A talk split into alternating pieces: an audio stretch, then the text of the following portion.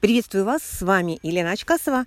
И сегодняшний подкаст я обещала вам посвятить бизнесу как творчество.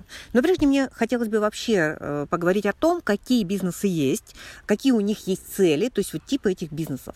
А, первый, и этот бизнес очень распространен, особенно у нас в России, создавались эти бизнесы с 90-х годов, это бизнес позиции выживания. Когда мне нужны деньги, когда мне нужно закрыть какие-то личные потребности, я создаю этот бизнес. И очень часто этот бизнес не соответствует ценностям предпринимателя, он не ведет к ценностям для мира. Э, вот просто пришла идея, да, эта идея, возможно, сейчас хорошо срабатывает, и это не создано из уникальности, не создано из своих талантов, а просто ради зарабатывания денег, вот с позиции выживания. Конечно же, в этом состоянии делается бизнес очень тяжко, очень сложно, всегда здесь есть какие-то моменты провала бизнеса, но такими бизнесы есть, и что будет с ними в новой реальности, мы скоро увидим.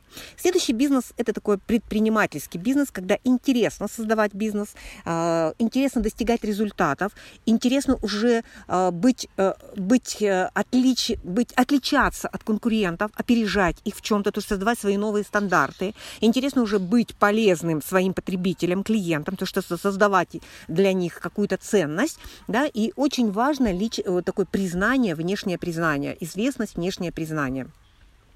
Э, следующий момент, когда уже не интересно вот это достигаторство, когда не интересно сам процесс зарабатывания денег, а интересно творчество. Когда человек понимает, что ему хочется получать удовольствие в самом процессе, а не только радоваться результатам. А вы как знаете, да, мы устроены так, что радуемся результатам мы недолго, и нужно получать следующие результаты, э, хочется уже чего-то нового. Так вот, чтобы вот этот процесс был удовлетворением, вдохновением, творческим процессом, процессом.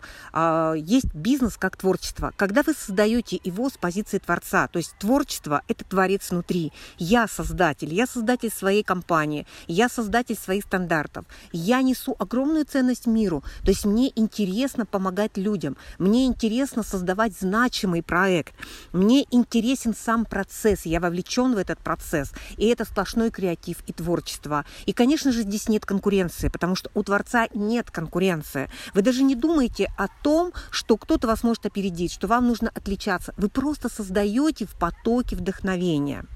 И следующий бизнес э, это вот творческий бизнес это уже духовность, потому что вы создаете с позиции творца.